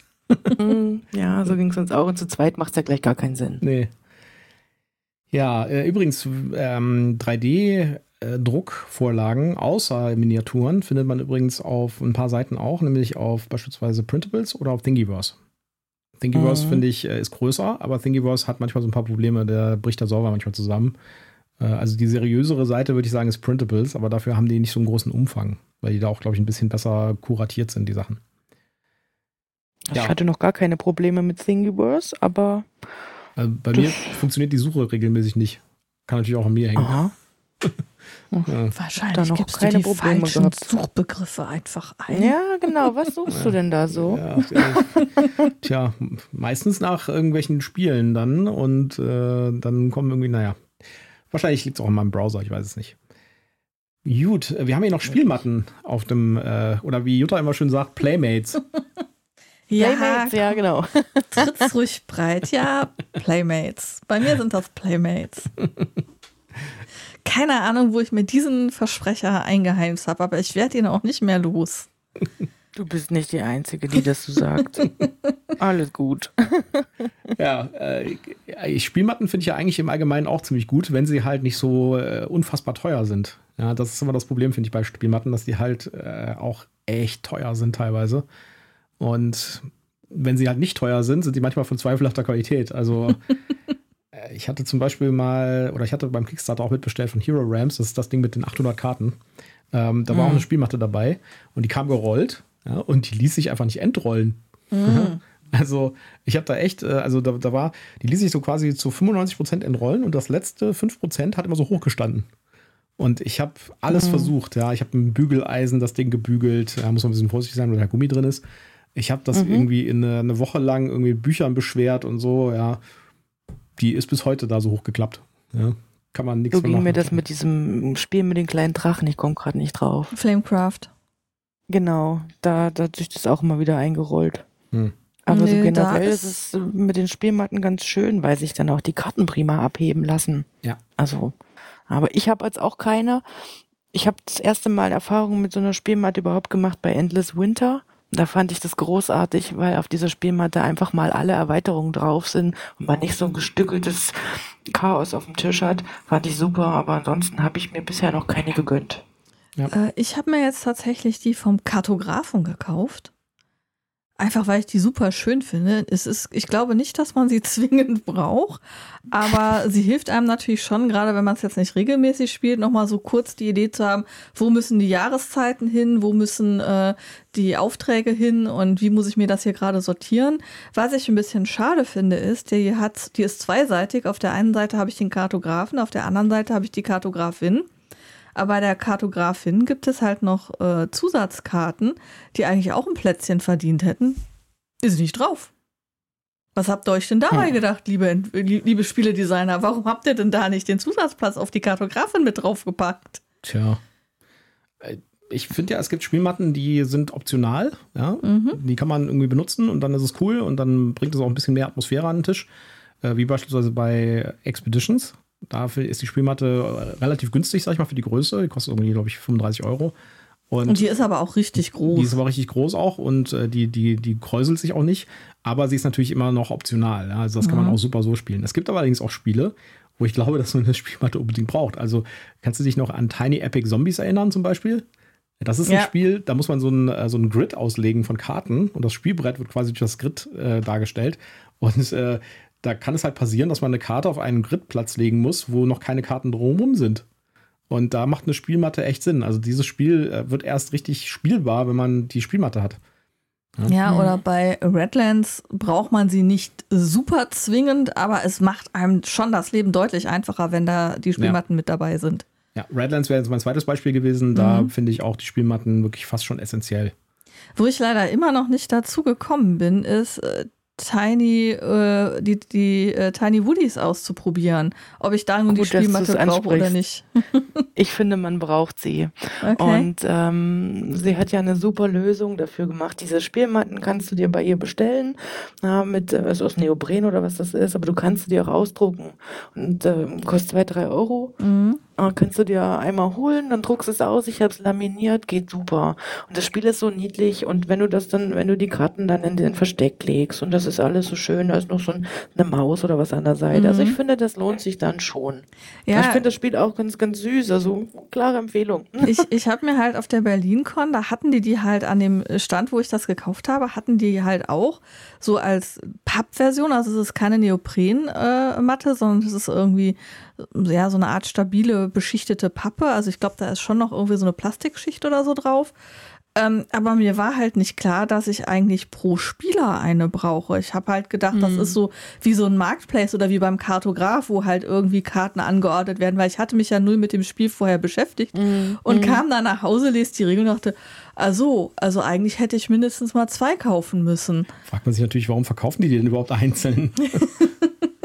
Ja, ja, das, das stimmt. die nächste Frage. Da wäre ich auch nicht drauf gekommen. Aber dann könnt ihr direkt testen. Einer spielt mit Matte und einer ohne und dann habt ja. ihr den ultimativen Vergleich. Genau. Dann gibt es noch als Beispiel, finde ich, X-Wing. Da muss man eine Spielmatte auch unbedingt haben, finde ich. Weil äh, das ist halt so ein Miniaturenspiel, wo man äh, mit, mit, so, also mit, mit Star Wars Raumschiffen fliegt. Und äh, das ist halt so ein, eigentlich so, so, eine abstrahierte Version von einem klassischen Miniaturenspiel. Man hat solche Schablonen, mit wie weit die fliegen können. Und dann bewegt man halt frei auf dem Tisch die, das Raumschiff von dem einen Punkt zum anderen Punkt und dann wird halt geguckt mit äh, so Linealschablonen, ob die anderen Schiffe in Reichweite sind, ob man schießen kann und so weiter. Und das ist halt echt blöd, wenn das auf dem Holztisch stattfindet und man halt die Raumschiffe über den Holztisch fliegen lässt, ja, und das ist also äh, atmosphäremäßig der Killer, ja. Und mhm. da macht es echt Sinn, irgendwie so eine Weltraumhintergrundspielmatte zu haben, wo man wenigstens noch ein bisschen irgendwie dann das, das äh, weiß, wo man gerade rumfliegt. Feeling hat. Ja. Also ähm, da finde ich die Spielmatte schon äh, echt wichtig und da gibt es auch relativ günstige Lösungen. Ich habe da so eine, so eine Spielmatte von der Spieleroffensive dafür. Das ist mhm. ein quadratisches Ding und das ist so auf so LKW-Plane einfach gemalt, äh, gedruckt. Das heißt, äh, da braucht man jetzt auch nicht irgendwie, da werden ja keine Karten oder Spielsteine oder sowas gelegt. Äh, das ist ja tatsächlich nur Background-Wallpaper sozusagen. Ja. Und äh, da ist das mit dieser LKW-Plane halt eine super günstige, einfache Möglichkeit. Welches war denn das, äh, das Marvel-Ding, wo du diese riesige Runde hast? Das fand ich auch sehr nützlich. Ja, genau. Ähm, Marvel United. Ja, da, genau. da ist die Spielmatte auch extrem wichtig, finde ich. Aber da muss man dann auch einen extrem großen runden Tisch haben, wo die drauf passt. Ja, nicht nur das, man muss auch eine sehr tiefe Brieftasche haben, um so eine Spielmatte das zu stimmt, bekommen. Die war auch teuer. Weil aus irgendeinem mir absolut nicht erkennbaren Grund gibt es, gab es oder gab es diese essentiellen Spielmatten für, Matten für das Spiel nur im Rahmen des Kickstarters. Ja, also man kriegt diese Matten nur, wenn man auch bei irgendeinem dieser Kickstarter mitgemacht hat. Und damit sind die halt im Zweitverkauf schweineteuer. mhm. Und das verstehe ich gerade bei dem Spiel nicht, weil du legst da Karten, ich weiß nicht, ob du das schon mal gespielt hast, Nicole, da legst du Karten in so ein, nee. in so ein Rondell. Also du musst, du legst Karten quasi in so, in so einen Rund, in so einen Kreis. und ja, du hast halt überhaupt keine Hinweise, wo du den jetzt da so hinlegen sollst und so. Und das ist halt. Also es ist, wir haben es das erste Mal noch ohne die Matte gespielt, ähm, weil wir sie noch nicht hatten. Sie war noch im Zulauf. Und Michael wollte das mit äh, seinen Nichten und Neffen spielen. Das ist halt auch so ein Spiel, was man mit Kindern spielen kann. Und ne? ähm, äh, wollte, dass ich die Regeln schon mal kann, damit wir zu zweit erklären können im Zweifelsfalle und er nicht alles leisten muss. Und dann hat er mir erstmal die Regeln beigebracht. Und in dieser Spielanleitung stand halt irgendwie drin, ja, du legst die Karte in Reihe irgendwie, aber es war nicht ersichtlich, wo lege ich die Karte jetzt genau hin? Mhm. Wo fange ich an? Was tue ich hier? Und dann hatten wir diese Matte da und auf einmal war glasklar, ah, okay, da sind die Spaces für die Karten, wo ich die hinlegen soll. Und die, äh, also es war dann eben auch beschrieben, dass die wie so ein Comic-Stripe quasi äh, die Geschichte wiedergeben sollen. Hat alles plötzlich Sinn gemacht. Und, und wir haben die ganze Zeit gerätselt, was erzählen die uns da? Wie soll das funktionieren? Und mit dieser, mit dieser Mappe, Matte hat es auf einmal Klick gemacht und wir wussten, ah so. Ja. Und es ist auch wirklich cool. Und das lässt sich bestimmt auch low-budget-mäßig so ein bisschen nachbasteln. Vielleicht ja, irgendwie mit einer Wachstuchdecke, wo man was ja. draufmalt. Ich denke, da gibt es sicherlich Mittel und Wege. Ja, ja, absolut. Also da sollte man sich echt überlegen, ob man da nicht mal eine Bastel-Session sich hinsetzt, sich die Karte irgendwo im Internet anguckt und sich da irgendeine Variante von nachbastelt, weil es äh, wirklich so ein Spiel, ähm, ein besseres Spielerlebnis einfach gibt. Ja. Äh, Marvel United hat übrigens auch lustige Minis. Die, die haben die ganzen Marvel-Helden als Chibi-Figuren. Ja, richtig. Ja. Sieht so ein bisschen aus Jetzt wie so ein. machst du mir den Mund wässrig. Ja, also er sieht die so aus sind wirklich so hübsch. Captain America als, äh, als äh, Chibi-Version. Sieht so ein bisschen aus wie äh, Captain America Junior. okay, ich muss nachher gleich mal googeln. Ja, äh, ja, dann würde ich sagen, kommen wir doch zu unserem letzten Großpunkt sozusagen: Spielinhalt. Also eigene Erweiterungen, Updates, Hilfen, vielleicht auch Musik und Sounds. Ja. Da gibt es ja eine Menge Zeug auf Boardgame Arena, äh, Boardgame Geek, wo man äh, zu jedem Spiel, und das würde ich auch empfehlen, wenn ihr irgendwas sucht an Custom-Erweiterungen, dann guckt mal auf Boardgame, äh, Board, Boardgame Arena, sag ich die ganze Zeit, Boardgame Geek auf der Spieleseite. Da gibt es unter den Downloads, da müsst ihr einen Account haben für, damit ihr was runterladen könnt. Da gibt es halt nicht nur die Anleitungen für die Spiele üblicherweise, sondern da gibt es auch bei populären Spielen zum Beispiel irgendwelche Fan-Erweiterungen, Szenario-Erweiterungen und gerade bei so äh, Szenariospielen, äh, wie Andor beispielsweise, gibt es ziemlich viele von so, von so Fan-Erweiterungen. Die sind teilweise auch richtig gut. Ja, oder ähm, was mir gerade durch den Kopf schießt, ist, wir haben ja so mit Ark, no Ark Nova gekämpft. Ähm, und da habe ich auch den Hinweis bekommen, ja, guck da doch mal, da gibt es quasi so eine Startaufstellung, wo du halt genau gesagt bekommst, mit welchen Karten und welcher Konstellation du starten sollst, dein erstes Spiel um halt erstmal die Regeln zu lernen und reinzukommen. Das hatten wir nicht zur Verfügung. Ich glaube, wir müssen das irgendwann nochmal mit dieser äh, Startaufstellung spielen. Vielleicht hat das Spiel dann eine Chance bei uns. Ja. Oh, struggelt ihr mit Archinova, ja? Ja, oh, total. Je. Ich nenne es den Brecher. Okay. Also, das ähm, ist eigentlich. Ihr müsst doch echt mal nach Erfurt kommen. Dann äh, setzen wir uns zusammen. Wir hatten das, das Problem, wir. dass wir ähm, direkt am Anfang so richtig teure Tiere hatten, die wir uns gar nicht leisten konnten. Und weil wir sie uns nicht leisten konnten, also keiner von uns beiden, haben wir die dann natürlich auch nicht wegbekommen. Und dann waren wir irgendwie, wir fühlten uns ausgebremst. Wir haben irgendwie keine Option gefunden, irgendwie ins Spiel reinzukommen. Und dadurch hat sich das ewig hingezogen. Und wir haben immer so, so Mikroaktionen gemacht, was halt so gerade irgendwie ging. Und hatten so das Gefühl, ich komme hier nicht vom Fleck, egal was ich tue, es geht nicht vorwärts und wir werden hier noch fünf Stunden sitzen und es wird nicht weitergehen. Ich weiß gar nicht, ich glaube, wir haben dann abgebrochen, oder? Ja, ich glaube, wir haben abgebrochen. Ja, also es, es, war, es war traurig. Das ist wirklich traurig, weil es ist ein wirklich gutes Spiel. Man kann davon halten, was man will. Es ist halt ne, Stockfotos und so weiter. Ja. Aber spielerisch wirklich richtig toll. Okay. Also der Einstieg ist vielleicht ein bisschen, bisschen Ja, bitte, unbedingt. Also wir haben es nicht auf den, eingeladen. Wir, wir haben es wir nicht auf den Verkaufsstapel getan bis jetzt. Das heißt, es ist das noch ist da. Gut. Und das äh, ist gut. Wir, wir brauchen nur wir mal. Das hin. Genau, wir brauchen nur mal ein bisschen Zeit dafür.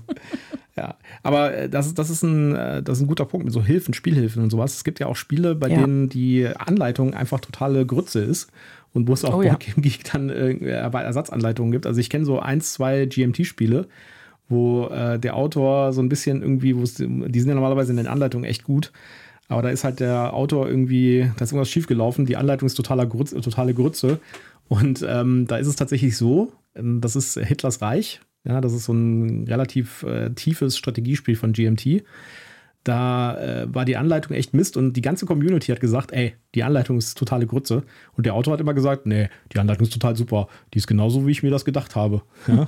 Und das versteht sie aber keiner. Dann muss man sagen, GMT ist aber ziemlich cool an der Stelle. Die haben dann irgendwann gesagt, ja, okay, äh, es gibt hier ja so eine neu redigierte Anleitung als Fan-Version auf der äh, auf Boardgame Geek dann äh, setzen wir uns einfach mal mit den Leuten zusammen, die die gemacht haben und dann drucken wir die einfach mal. Dann haben die einfach mit denen sich geeinigt, haben die Dinger gedruckt, ja, und äh, man konnte die einfach kostenlos anfordern bei GMT. Und cool. dann, dann hat man eine neue Anleitung mhm. gehabt. Ja. Ja, also BGG äh, ist eh super, auch für englische Spiele. Ja, Gibt es ja. teilweise schon deutsche Anleitungen. Mhm. Ja. Dann musst du nicht warten, bis es irgendwann mal lokalisiert wird, wenn jetzt nicht ganz so viel Text auf irgendwelchen Karten ist. Na, oder ähm, Fanmade Automas. Mhm. Super. Ja. Ich habe so viele Spiele, die eigentlich nicht für fürs Solospiel gedacht sind, in Anführungsstrichen, wo sich irgendjemand hingesetzt hat und einen super süßen Automa gemacht hat, sodass ich das eben auch mal alleine spielen kann. Mhm. Also, das ist wirklich toll. Spielerhilfen, alles. Also, BGG, das ist ein Muss.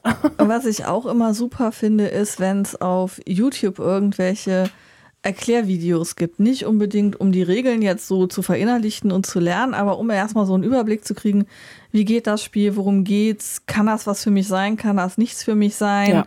Äh, oder wenn halt dann tatsächlich auch Regelfragen sind, man findet ja immer irgendwo, äh, entweder bei BGG oder irgendwo anders, äh, jemanden, der das Problem auch schon mal hatte und dann gibt es die Lösung dafür. Wo wir dann auch bei sowas ankommen wie Apps. Es gibt ja ein paar Spielerklär-Apps, ja. zum Beispiel Deist. Die finde ich besonders cool.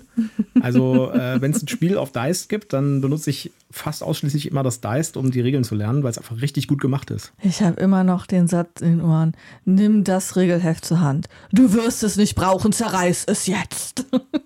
Ja, das war bei, das war bei Blood Rage.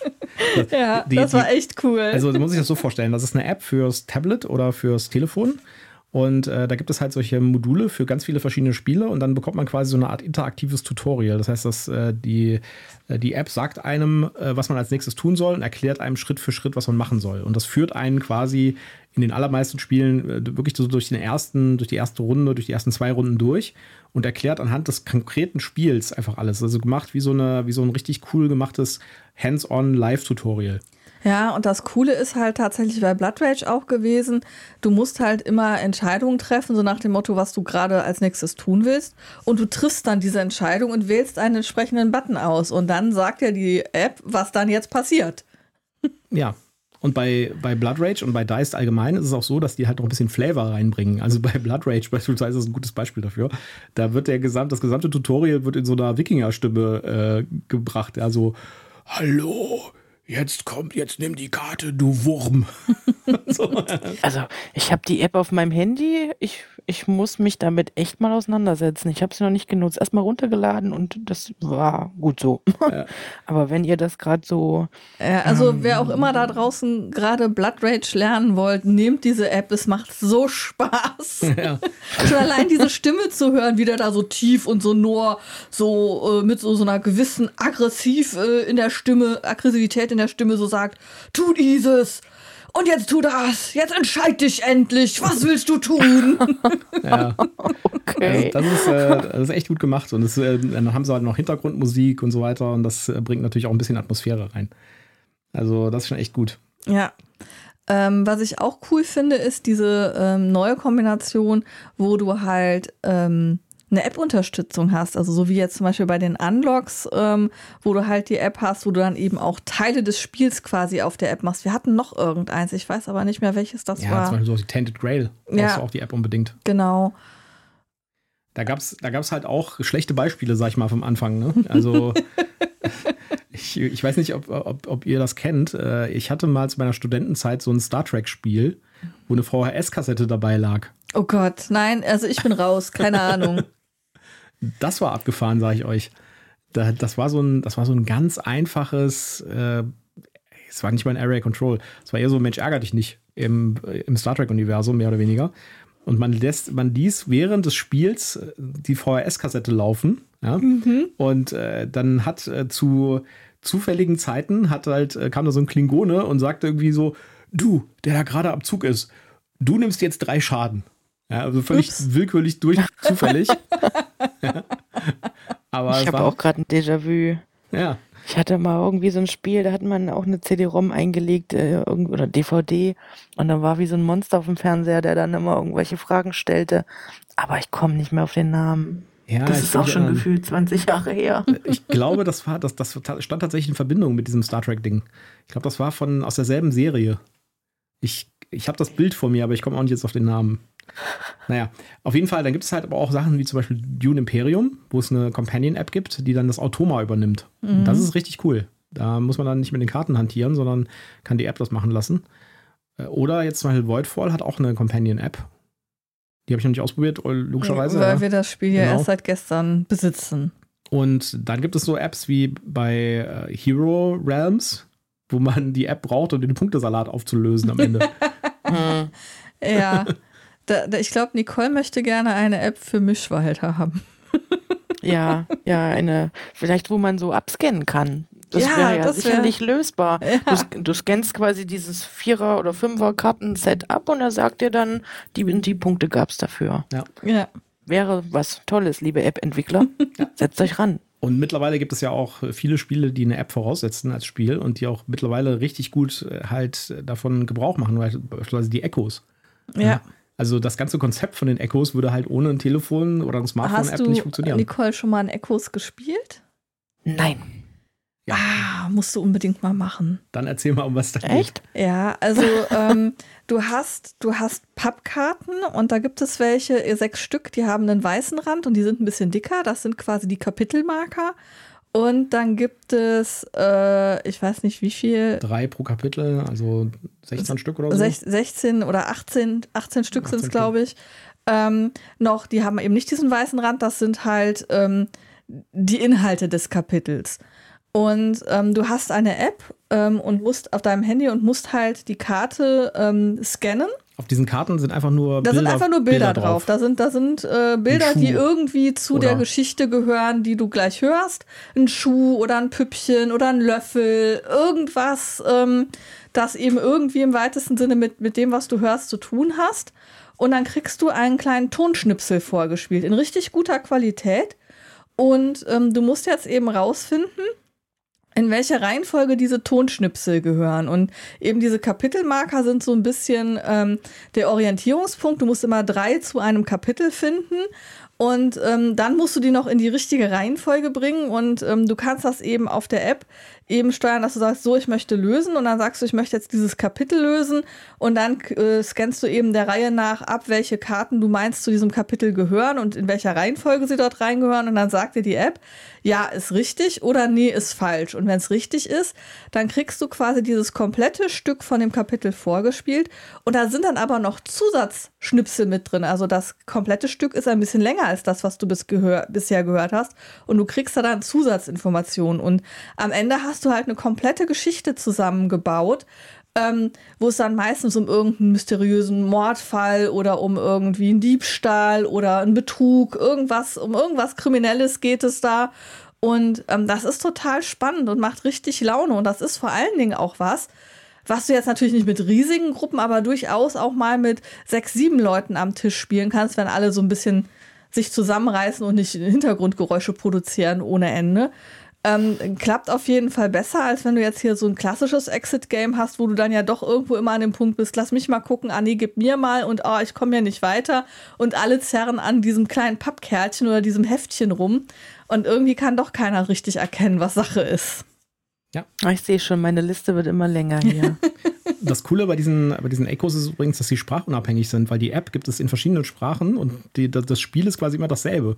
Und man ja. kann in der App einstellen, ob du jetzt in Englisch, Französisch oder Deutsch spielen willst. Ich glaube, Spanisch gibt es ja, mittlerweile, auch, auch, und ich meine, da wäre noch irgendwie Tschechisch oder irgendwas dabei ja. gewesen. Und im Endeffekt ist das halt ein Audiopuzzle. Ne? Man kriegt Ja. dann so Schnipsel vorgespielt, muss in die richtige Reihenfolge bringen. Und da gibt es natürlich auch gute und schlechte. Wir hatten die, wir haben fast alle gespielt und auch äh, fast alle reviewed. Und zum Beispiel, da gibt es eins, wo äh, das spielt so im, äh, im, im Musik, äh, Die Violine. klassische, klassisches, Musi klassisches Musikbusiness. Und äh, da muss man dann halt rausfinden, ja, das hier ist, äh, das, was wir jetzt gerade hier hören im Hintergrund, ist eine Sinfonie in D-Dur. Und äh, hier drüben bei dem anderen äh, Karte, da hatte ich eine in C-Dur, also können die nicht zusammenpassen. So, äh, für mich hört das alles gleich an. Also, Ja, also man musste schon ein bisschen Musikkenntnisse haben. Michael überspitzt es jetzt gerade, aber es ging halt schon darum, dass man irgendwo erkennt, dass man hier so quasi den Anfang eines Stückes, den Mittelteil und das Ende hat. Also Präludium, äh, keine Ahnung. Ähm, und äh, so ganz vage in meinem Hinterkopf regte sich mein Musikunterricht. Ich dachte, Moment, nee, das kann, das passt so nicht Nee. zusammen. Das, das muss anders. Also, also der Teil hat es bei mir nicht gebracht. Den, den coolsten Teil fand ich tatsächlich den äh, von Mod of X, von dem Podcast. Die haben einen Der ja Teil sehr gemacht. umstritten ist. Da gibt es welche, die den gar nicht gut Ja, finden. also ich fand den super. Ich, mir hat er auch Spaß gemacht, wobei ich sagen muss, am besten fand ich bisher der Ring. Okay. Aber ich finde die eigentlich alle gut. Und sie sind unabhängig voneinander spielbar. Also du musst sie nicht in irgendeiner Reihenfolge spielen. Die sind keine große zusammengehängende Geschichte, sondern es sind immer Einzelkapitel. Das heißt, du kannst dir das aussuchen, was dir thematisch am besten gefällt oder wo du die besten Rezensionen zu findest und kannst das einfach spielen. Schwierig finde ich ja solche Apps, äh, basiert, App-basierten Spiele, wenn das Ganze sich äh, quasi, also wenn, wenn, die, wenn, die, wenn das Gewicht Richtung App geht. Da gab es doch vor ein paar Jahren mal von Pegasus so ein äh, Miniaturenspiel, das auch App-basiert war und wo man äh, die Basen der, der Miniaturen ge ge ge gescannt hat und dann die Kämpfe quasi in der App gemacht hat.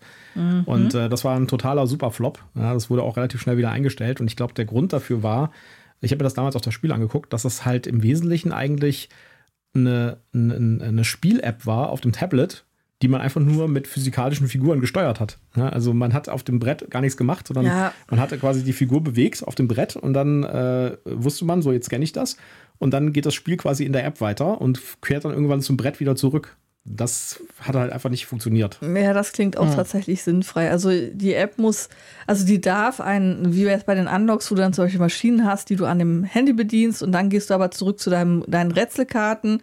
Da finde ich das okay, aber wenn du quasi mehr an der App hängst als auf dem, äh, auf dem Tisch, sage ich jetzt mal, dann macht das für mich keinen Sinn mehr. Ja. Äh, es gibt noch so einen weiteren Aspekt, nämlich sowas wie Musik. Macht ihr denn Musik an beim, äh, beim Spielen? ja, ja. Also das ist so ein bisschen stimmungsvoll darf es immer sein. Lustige Anekdote, ähm, als wir auf Great Western Trail gestoßen sind, haben wir uns auch einfach irgend so, ein, so eine Country-Playlist angemacht und das hat so Laune gemacht, dass das dann einfach in den nächsten Tagen weiterlief. Oder ähm, ja, bei, bei irgendwelchen Sci-Fi-Spielen machen wir auch irgendwelche Filmmusik an Mhm. von irgendwelchen Sci-Fi-Filmen. Das ist schon immer ganz schön. Und ähm, da gibt es auch ganz, ganz viele Menschen, die sich Gedanken drum gemacht haben, unter anderem die liebe Sandra. Pika Board Games. Ähm, die hat äh, Playlisten auf Spotify erstellt, so richtig spielespezifisch zu Everdell und so weiter. Könnt ihr einfach mal suchen unter pika.boardgames.music. Da könnt ihr schauen, was sie so alles für euch zusammengezaubert hat. Das lohnt sich auf jeden Fall und ist kostenfrei. Cool. Ja, Michael struggelt ja immer so ein bisschen, weil wir haben hier äh, natürlich auch eine Alexa stehen. Und Michael möchte ihr dann gerne sagen, was für Musik er jetzt gerne hätte. Und sie scheitert regelmäßig, wenn er dann irgendwie einen Soundtrack zu Film X oder ähm, irgendeine, äh, also quasi eine Stilrichtung haben will oder sagt, hier spiele Science-Fiction-Musik.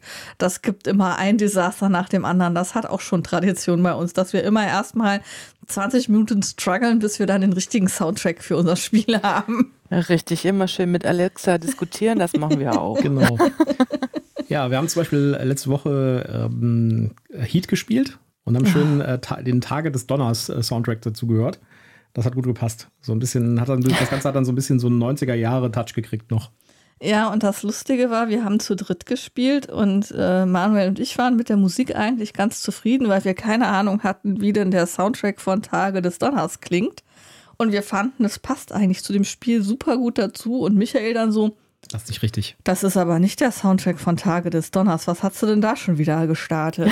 Lass mich mal gucken, was sie da spielt. Und dann hat er den richtigen Soundtrack angemacht und ich dachte nur so, Das eben hat mir besser gefallen. Das war irgendwie stimmungsvoller. Nein.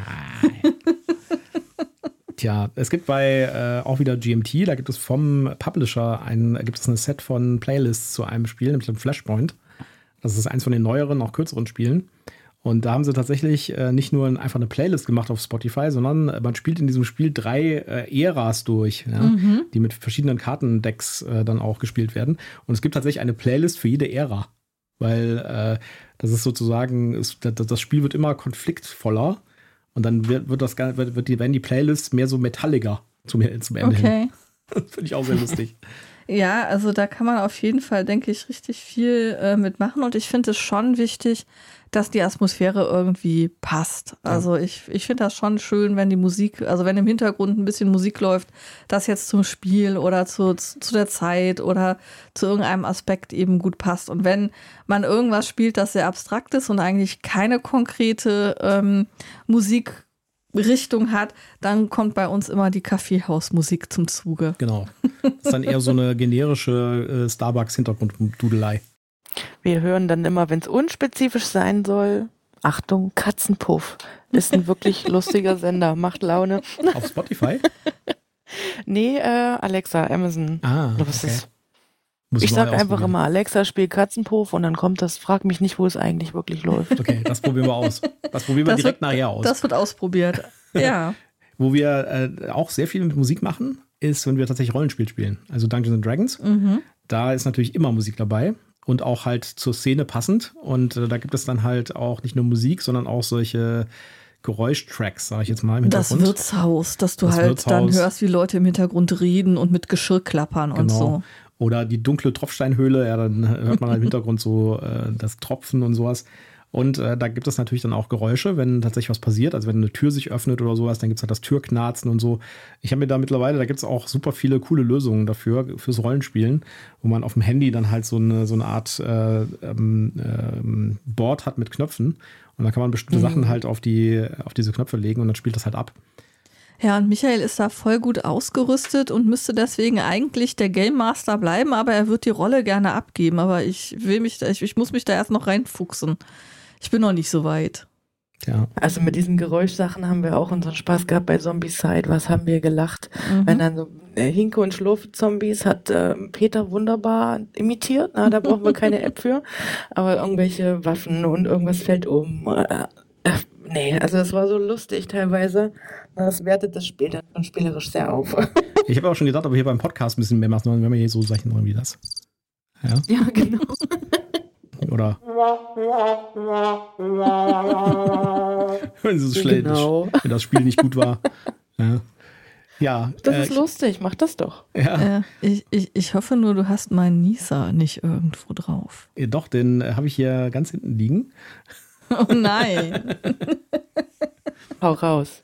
Ja, den mache ich dann das nächste Mal. Nee, nee, nee. Da, da, muss man ja vorher eine Warnung aussprechen, so von wegen, jetzt bitte den Ton runterregeln, weil ansonsten könntet ihr einen Hörschaden davon tragen. Ich niese sehr, sehr laut und Michael ist jedes Mal hier kurz vorm Herzinfarkt, weil ich nämlich keine Chance habe, ihn irgendwie vorzuwarnen, so im Sinne von, Achtung, jetzt kommt ein Nieser, sondern der kommt halt raus, der bricht vulkanartig aus mir hervor. Was natürlich auch für, für so Rollenspiele immer gut ist, äh, wenn man hier so einen Mixer hat, dann kann man nämlich auch solche Sachen machen wie, äh, man kann zum Beispiel plötzlich zum Monster werden. oh Gott.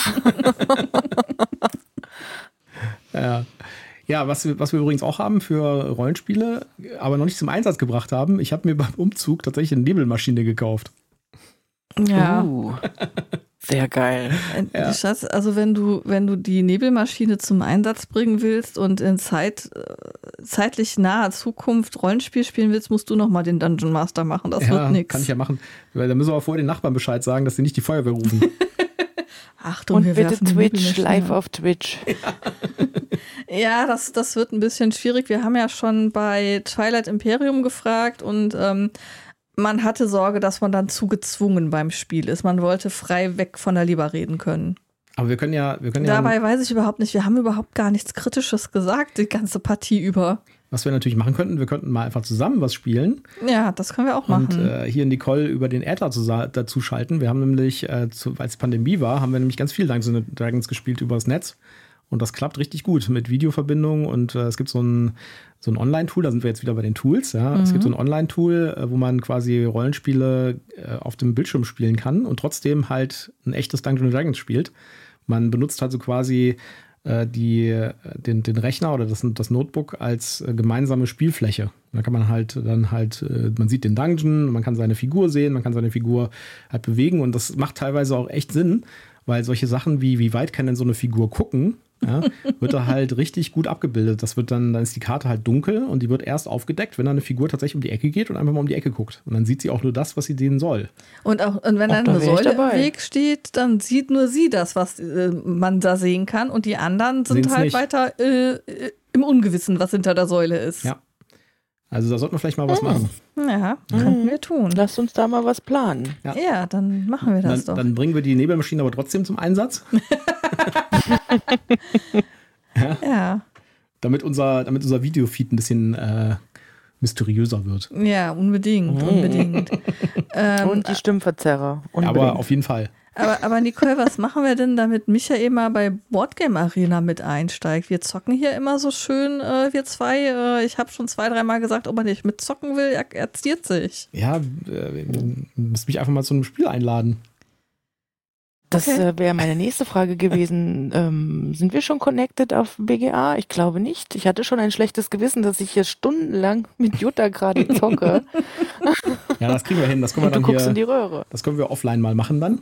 ja. Dann kriegen wir das ja. hin. Genau, ja. das machen wir. Gut. Und wir, äh, also jetzt haben wir drei Pläne, nein, vier Pläne. Erster Plan, Nicole etwas regelmäßiger weiterhin in unsere Calls, rein, äh, in unsere ähm, Podcasts reinzuholen. Zweiter Plan, wir müssen nach Erfurt Nicole besuchen. Dritter Plan, mhm. wir wollen online äh, Rollenspiel zocken mit Nicole. Vierter Plan, wir wollen noch auf Boardgame Arena mit Nicole zocken. Ja, kriegen wir hin. Freizeitstress. Kriegen wir Freizeitstress, aber kriegen wir hin. Nein, kein Freizeitstress. So, wir, äh, von, aus, äh, aus Gründen Freizeitstress, wir sind, glaube ich, relativ weit durch jetzt, sollten wir aber ja. noch mal darauf hinweisen, dass wir ja bald die Spiel haben und dass wir auf das Spiel auch vor Ort sind. Und zwar beim Meet and Play am Samstag zwischen 14 Uhr und 18 Uhr. Ne? Genau. Genau, da sind wir zu finden und da könnt ihr uns erkennen an unseren T-Shirts und äh, wir sind da auf äh, Gespräche gespannt und äh, wir wollen auch ein paar Interviews führen, ein paar O-Töne ja. aufzeichnen. Und wer sich jetzt gerade fragt, Meets and Play, was ist das denn? Hört unsere Folge vom äh, letzten Samstag, keine Ahnung. Äh, letzten Samstag, ja. Ja, letzten Samstag. Da haben wir ein Interview mit dem Johannes Wolf geführt, der da der Veranstalter oder Mitveranstalter ist, Organisator ist. Und da kriegt ihr alles erklärt, inklusive einer Wegbeschreibung, wie man da hinkommt. Rolltreppe rauf und irgendwie, äh, ich glaube, aus Halle 3 heraus. Man muss, man muss sich an irgendwelchen, äh, an irgendwelchen Wächtern vorbeischlängeln und so. Ist fast wie so, eine, so ein D&D-Abenteuer. Es ist geheim. Wir haben es, glaube ich, auch letztes Jahr nicht gesehen. Nee. Aber da waren wir, glaube ich, samstags auch nicht da. Nee, da waren ja. wir samstags nicht da, weil wir wollen eigentlich samstags nicht auf die Spiel, weil wir ja nicht verrückt sind. doch, doch, wir machen das dieses Jahr. Ja. Wir sind da. Für unsere Hörer tun wir doch alles. Gut. Also kommt vorbei und ähm, wir sind gerade noch am Diskutieren, ob wir vielleicht Schleckmuscheln da haben. Ja. wir versuchen gerade eine Schleckmuschelquelle aufzutun. Ja, ist gar nicht so einfach. Nicht so einfach. Ja, dann würde ich sagen, ja, war total super wieder. Genau. Vielen Nicole, Dank, Nicole, dass du da warst. Sehr gerne, danke. Grüß Boardgame Master Jimmy von uns. Genau. Wir haben ja keine werde Katze ich leider. Mal wecken. Mhm. ich arbeite noch dran. Ja, sehr gut. Und dann würde ich sagen, wir hören uns nächsten Mittwoch wieder mit einem Review. Genau. Und ich könnte jetzt auch sagen, was es ist, aber ich habe die Liste hier nicht vor mir. Ihr werdet euch überraschen lassen müssen. Genau, auf jeden Fall schön, dass ihr wieder dabei gewesen seid. Ich hoffe, ihr habt genauso viel Spaß an unserem Talk mit Nicole, wie wir ihn haben. Und dann sage ich einfach Tschüss, macht's gut. Tschüss. Tschüss.